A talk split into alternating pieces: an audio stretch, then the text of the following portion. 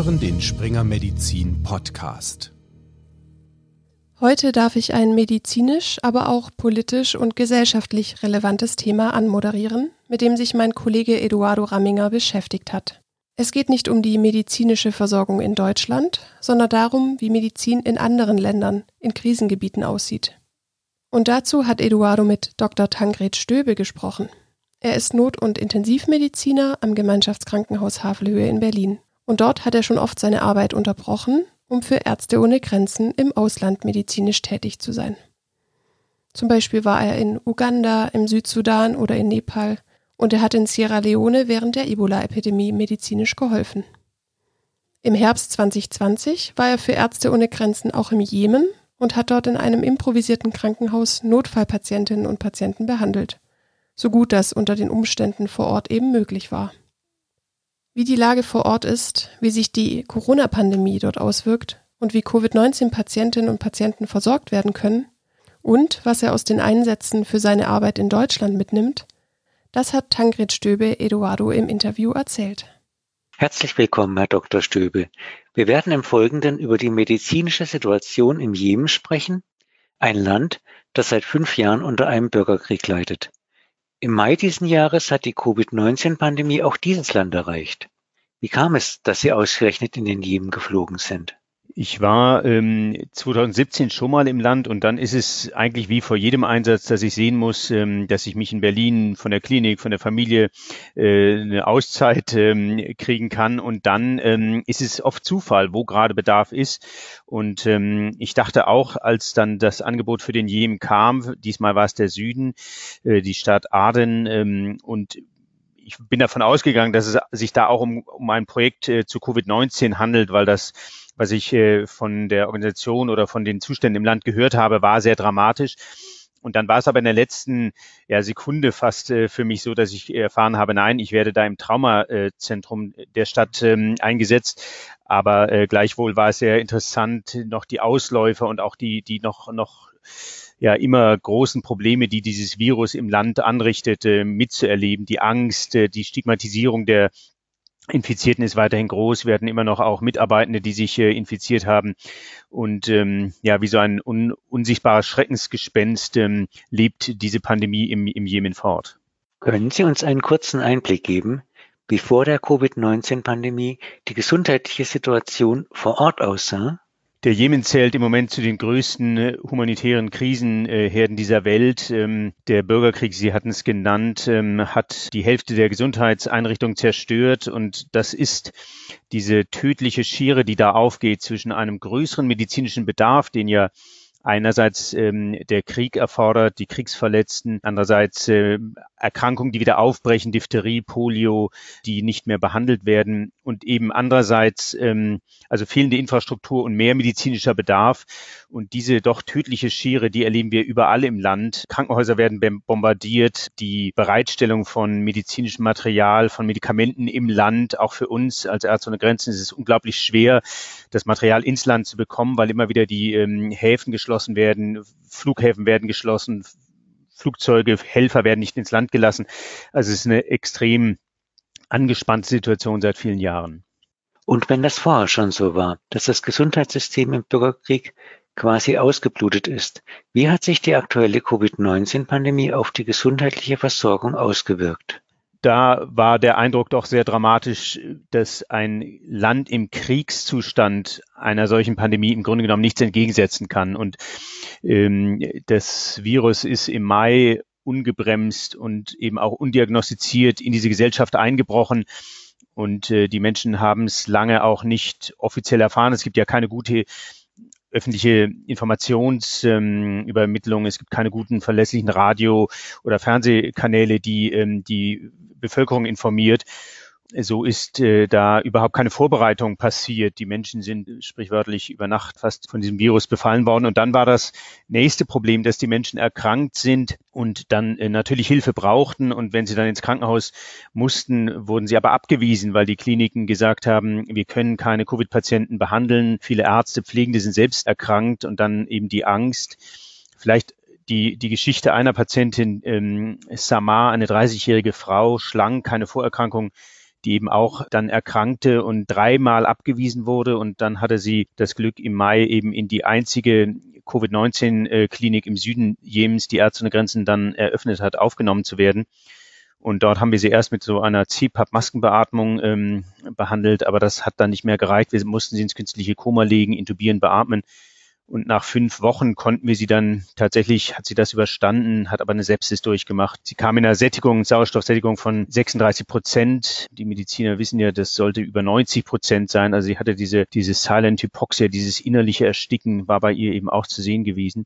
Und äh, dann dauert es weitere Wochen, dass wir sie ähm, vom Sauerstoff entwöhnt haben, dass sie langsam wieder zu sprechen begann, dass sie mühselig auch wieder zu laufen begann. Und ich habe sie dann Ende August kennengelernt da kam sie ins Traumazentrum zu uns, weil sie immer noch äh, auch äh, Dekubiti hatte an den Hautstellen. Sie musste immer noch ähm, mit krankengymnastischer Hilfe wieder laufen lernen. Also das war eine große Herausforderung. Und dann nach drei Monaten konnten wir sie endlich nach Hause entlassen. Und wenn sich das vielleicht tragisch anhört, und es ist tragisch, dann ist Samar eine der ganz, ganz wenigen Menschen ähm, im Jemen, die eine Beatmungsbehandlung überlebt hat. Fast alle anderen sind gestorben.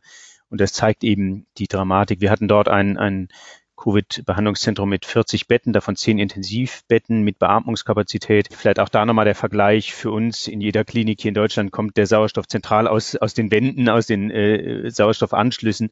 Darüber denken wir gar nicht nach, aber äh, im Jemen mussten wir den Sauerstoff in, in Sauerstoffzylindern durch die Stadt transportieren in einer, in einer aktiven Kriegsstadt ähm, und im Stundenrhythmus äh, mussten wir die austauschen. Sie haben dann, wir haben sie dann logistisch zusammengefasst, dass dann mehrere dieser Sauerstoffflaschen zusammen ein Beatmungsgerät gespeist hat. Aber das war, das war ähm, eine ganz, ganz, ganz schwierige Situation. Wir hatten zehn Beatmungsplätze und das Problem war, ähm, so wie auch bei Samar, so aber auch die anderen, die kamen sehr spät, weil sie diese Angst vor dem, vor dem Virus, auch die Angst, sich in einer, in einem Krankenhaus entweder zu infizieren oder dort nicht gut behandelt zu werden, hat die Menschen warten lassen, solange es irgend ging zu Hause. Aber dann kamen sie eben oft schon mit Multiorganversagen also, dass wir Beatmungseinheiten hatten, war schon, war schon auch für uns als Organisation ein, ein wirklicher gewaltiger Schritt nach vorne. Sowas, so Intensivmedizin können wir in wenigen Ländern anbieten.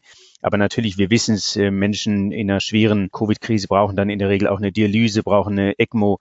Und natürlich gibt es sowas im Jemen nicht. Also so schlecht ist die gesundheitliche Versorgung im Jemen zurzeit.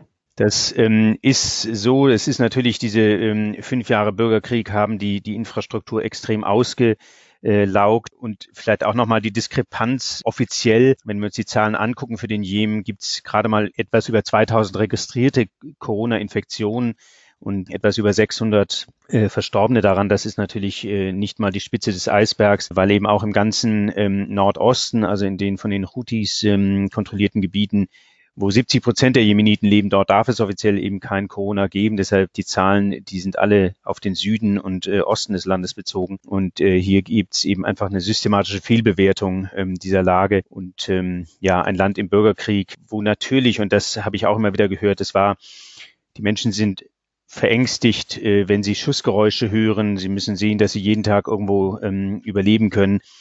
Und dann hat ein, eine solche Pandemie etwas Abstraktes, gleichwohl hat es eine enorme Angst äh, entfacht. Ähm, die Menschen, ähm, auch, auch Ärzte, eine Ärztin aus meinem Team kam jede Woche zu mir und sagt, sie hat Angst, sich infiziert zu haben mit, mit äh, Covid und äh, im weiteren Gespräch stellte sich heraus, sie hat es durchgemacht. Auch ihre Mutter, sie haben es überlebt. Sie hatten sich ähm, irgendwo ähm, ein CT des Thorax machen lassen, wo das äh, gut nachweisbar war, weil es lange Zeit ja auch gar keine PCR-Testmethoden ähm, gab.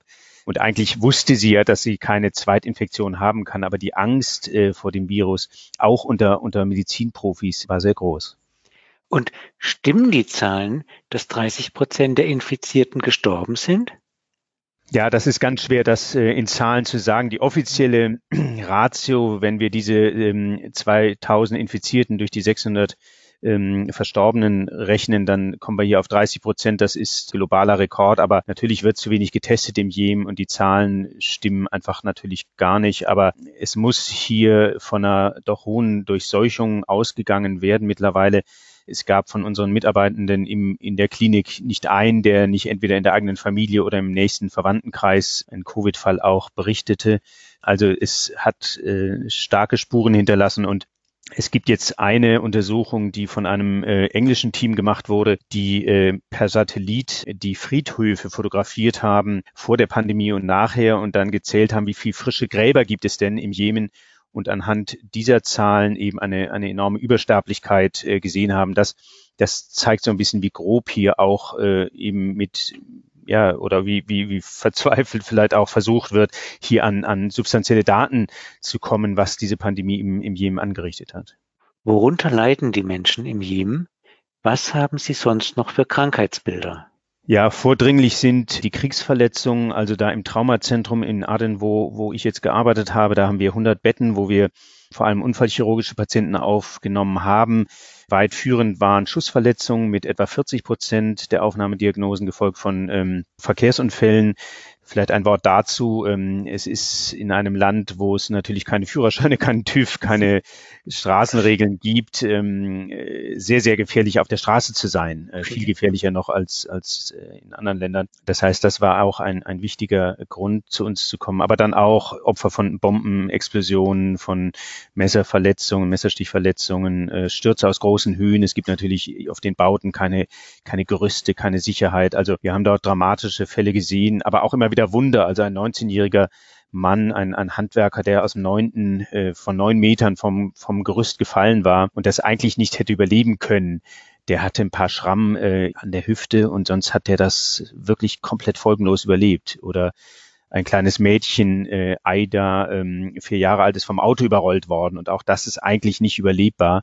Und äh, sie hat dann eine schwere abdominelle Blutung gehabt, musste sofort in den OP, haben dort viele Stunden operiert. Und dann hatte sie ähm, ja wiederholt Glück einmal, dass sie überlebt hat und dann alle alle Bauchorgane, wo, wo das Auto sie überrollt hatte, waren intakt geblieben. Sie hatte eine Rippenserienverletzung, eine, ein Pneumothorax auf einer Seite, da mussten wir sie noch ein bisschen ähm, weiter intensiv beatmen und äh, ja, aber die hat das auch überstanden. Also es gibt dann immer wieder auch Verläufe, die die so glücklich stimmen, weil sie eigentlich wieder jegliches, äh, jegliche medizinische oder Traumalogik dann doch durchkommen. Was glauben Sie? Wie wird sich die Situation dort weiterentwickeln? Das ist sehr schwer zu sagen, weil es im Moment keine Anzeichen gibt, dass ähm, der Bürgerkrieg äh, zum Ende kommt. Die ähm, Kriegsparteien sind derart zerstritten und sie splittern sich immer weiter auf. Es sind auch wirklich im Moment gar nicht mehr übersichtlich, wie viele Kriegsparteien aktiv mitmischen. Und was wir eben sehen, ist, dass neben den Kriegsverletzungen eben auch Polio oder, oder Diphtherie ähm, waren eigentlich ausgerottet im Jemen. Die kehren zurück, weil es keine Impfprogramme mehr gibt. Cholera, die größte Cholera-Epidemie der, der jüngeren Geschichte mit über einer Million Infizierten, die auch weitergeht. Also es gibt eben große Erkrankungen, die mangelernährte Kinder, alles natürlich Folgen dieses, dieses chronischen Krieges. Und ähm, der Armut, dass die Menschen, und das ist auch ein interessantes Phänomen, es ist gar nicht so, dass es nichts zu essen gibt auf den Märkten oder in den Läden, aber die Menschen sind so arm, sie können sich nicht mehr kaufen. Und das ist auch ein neues Phänomen ähm, von, von Mangelernährung in einem Land, wo es zwar wenig gibt, aber vor allem eben die Kau Kaufkraft der Menschen, ähm, die nicht mehr da ist. Und was brauchen die Ärztinnen und Ärzte vor Ort? Ja, also da war ich, da möchte ich mal was ganz Schönes und Positives ja. auch berichten, weil dieser, diese Courage, aber natürlich auch diese. Resilienz der Menschen. Bei uns ist ja so, wir, wir arbeiten immer in gemischten Teams aus nationalen und internationalen Kräften, aber natürlich die 90 Prozent unserer Ärzte und Pflegenden sind, sind Jemeniten und wie die es schaffen, da jeden Tag durch diese Kriegswirren zur Arbeit zu kommen mit einer Motivation. Also wir können da wirklich gute Medizin machen. Wir haben, eine, wir haben immer gesagt, wer das Leben zu uns schafft, der, der, der hat es fast überlebt, weil die Krankenhausmortalität konnten wir sehr gering halten. Wir haben so ein Antibiotic Stewardship Programm aufgelegt, wo wir auch äh, multiresistente Keime in Schach halten können. Also es ist eben wirklich möglich, wie, wie auf so einer kleinen medizinischen Insel inmitten dieses Chaos dort auch ähm, gute Medizin zu betreiben und natürlich die Courage und die auch, auch die, die Fantasie für, für gute Lösungen dieser Mitarbeitenden, das hat mich jeden Tag beeindruckt. Ja, und die geben eben nicht auf und klar weiß, weiß keiner, wie es weitergeht mit dem Konflikt, aber ähm, sie sind entschlossen, da an, an einer Lösung zumindest der medizinischen Probleme mitzuarbeiten. Was kann man von hier aus tun für die Ärztinnen und Ärzte? Ja, ich, ich danke Ihnen, ähm, Herr Ramminger, dass wir, dass wir darüber sprechen können, weil ich glaube, dass wir dieses, diese Menschen dort nicht vergessen, ist ein ganz wichtiges, ein ganz wichtiges Element. Das sagen Sie mir auch immer wieder. Die sagen dann, Tankred, du gehst jetzt zurück nach Deutschland, aber bitte vergiss uns hier nicht, ja, weil, weil wir wissen, die Welt guckt weg oder es kommen gar keine Journalisten in den Jemen, um zu berichten. Also ich glaube, dass diese Aufmerksamkeit für die Menschen, das ist wichtig. Klar, Mitarbeitende, die dort äh, bereit sind hinzugehen, suchen wir auch immer weiter und Spenden für den Jemen werden auch gebraucht. Also es gibt schon verschiedene Möglichkeiten, wenn es irgendwie ginge, natürlich auch darauf einzuwirken, dass ähm, die deutsche Regierung und andere politische Akteure, die indirekt ähm, natürlich da auch mit involviert sind, dass sie aufhören, Waffen zu liefern, dass ähm, die Friedensgespräche mehr Druck bekommen, dass endlich Fortschritte erzielt werden. Es ist alles sehr schwierig, aber das wäre schon alles äh, ganz wichtig. Sind das auch Ihre Forderungen dazu, wie die Situation verbessert werden kann, medizinisch und politisch? Genau, und in der Zwischenzeit ist es essentiell wichtig, dass eben Hilfsgüter und Hilfskräfte auch weiter ins Land kommen. Ähm, wir sehen eben immer wieder jetzt, als ich da war, war der Flughafen von Sanaa, der, der großen Stadt im Norden, über Wochen lang geschlossen. Und das ist natürlich sehr, sehr schwierig. Ähm, wir können natürlich ohne Ärzte, Pflegende und Medikamente können wir dort wenig anfangen. Und ähm, auch das ist immer wieder eine Herausforderung. Ähm, da sehen wir jetzt gerade, wenn wir auf, auf die Pandemie gucken, wo wir jetzt kurz davor sind, tatsächlich einen Impfstoff zu haben. Aber neben der Freude für diesen Impfstoff ist gleichzeitig die Sorge da, wie ist die Verteilung? Und ich habe heute gerade gelesen, ähm, eine, eine Untersuchung, die im Guardian beschrieben ist, dass ähm, äh, wahrscheinlich neun von zehn Menschen in den 40 ärmsten, in den 70 ärmsten Ländern der Welt werden im nächsten Jahr keinen Impfstoff bekommen.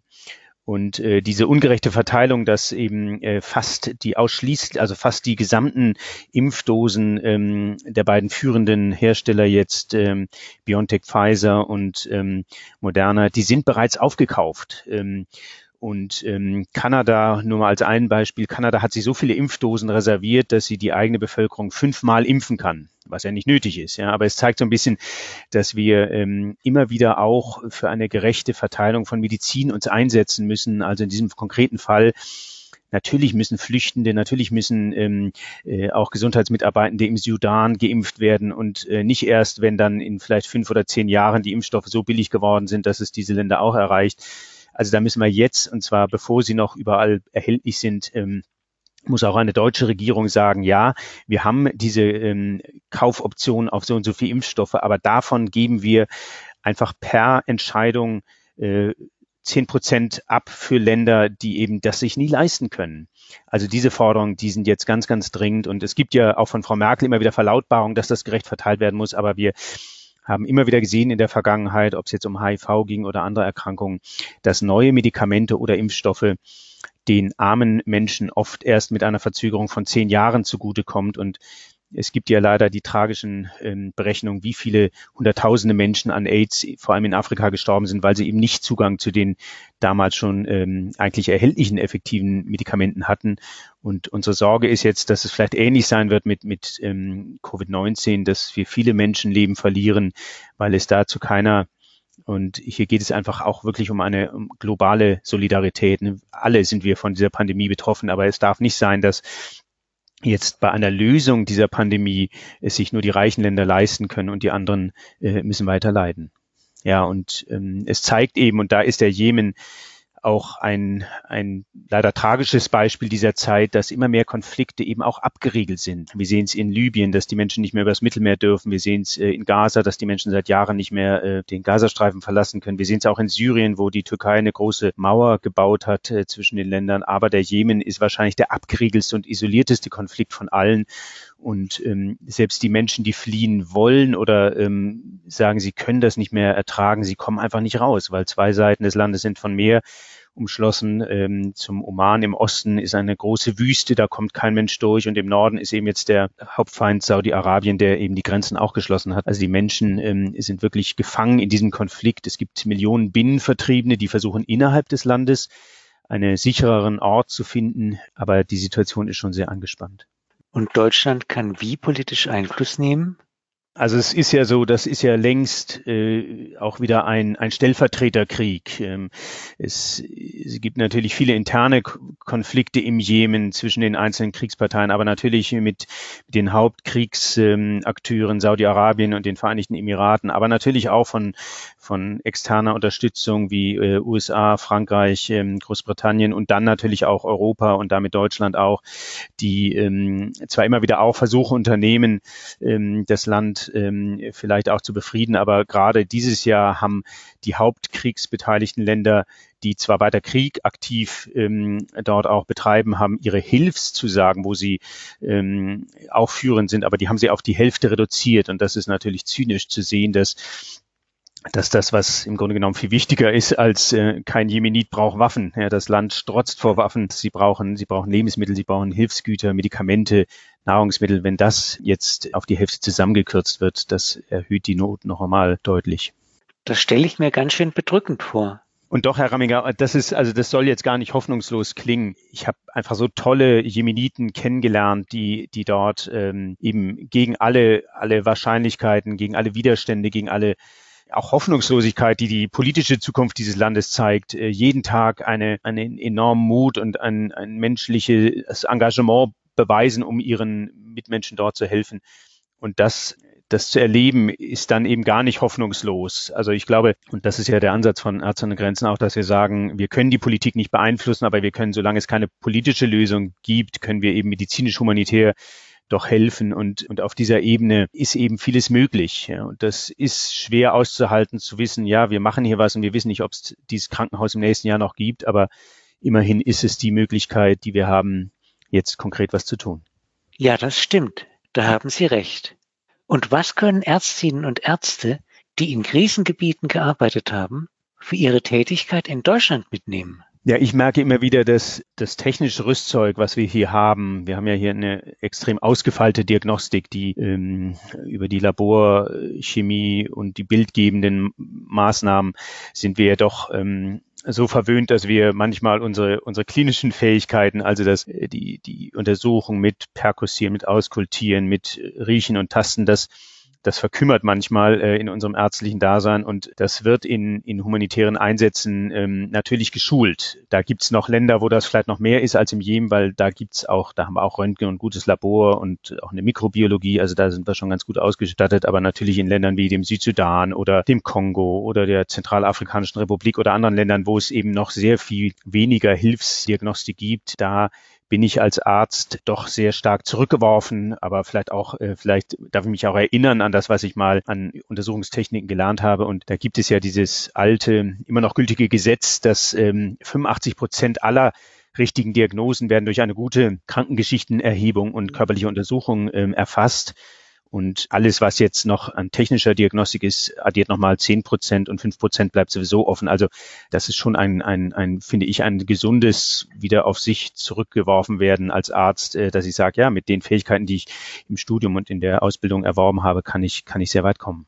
Was haben Sie persönlich in diesen Einsätzen gelernt? Ja, ich glaube, den Mut nicht zu verlieren. Also das ist ja immer viel mehr noch als die Medizin, die natürlich sehr spannend ist, aber die menschlichen Begegnungen. Also ich erinnere zum Beispiel, als wir 2012 ähm, nach Syrien gegangen sind, da waren wir eines der ersten Teams von Ärzte ohne Grenzen und sind dort, ähm, waren in der Türkei nicht registriert, sind dann illegal nachts über die Grenze nach Syrien, um dann dort auch formal illegal zu sein. Aber dann zu erleben, wie die Menschen in dieser Bergwelt in Idlib, wo ja auch jetzt noch der Konflikt weitergeht, welche Dankbarkeit die gezeigt haben, wo ja auch alle versuchten wegzukommen, die es konnten. Aber diese Freude dieser Menschen zu sehen, da kommen jetzt Ärzte und Pflegende, die ihnen beistehen und die ihnen medizinische Hilfe gewähren, das war, das war ein großer Moment, den ich nie vergessen werde und die uns dann auch ähm, mit Nahrungsmitteln versorgt haben. Wir wollten wir wollten das nicht. Wir sagten, wir können das auch abkaufen von euch. Ne? Aber das war für die vollkommen klar, dass wenn wir in dieser Bergwelt da, äh, und da haben wir in einer Höhle dann eine Klinik eröffnet, weil das der sicherste Ort äh, in der Region war. Und ähm, diese Gastfreundschaft dieser Menschen, das war, das war unglaublich warmherzig und, und diese Bilder, die ähm, und die schönen Bilder, die sind für mich immer noch die wichtigeren als das, was natürlich immer auch grausam ist. Ich finde das wirklich beeindruckend, wie hoffnungsvoll Dr. Stöbe auf seine Einsätze für Ärzte ohne Grenzen blickt und wie viel er daraus für sich selbst und dadurch auch an Erfahrung für die Arbeit in Deutschland mitnehmen kann. Wer mehr von Dr. Stöbe lesen möchte, er hat ein Buch über seine Erlebnisse in humanitären Einsätzen geschrieben. Den Link dazu gibt es in den Show Notes und auch einen Link zu Ärzte ohne Grenzen finden Sie dort. Danke fürs Zuhören und bleiben Sie gesund.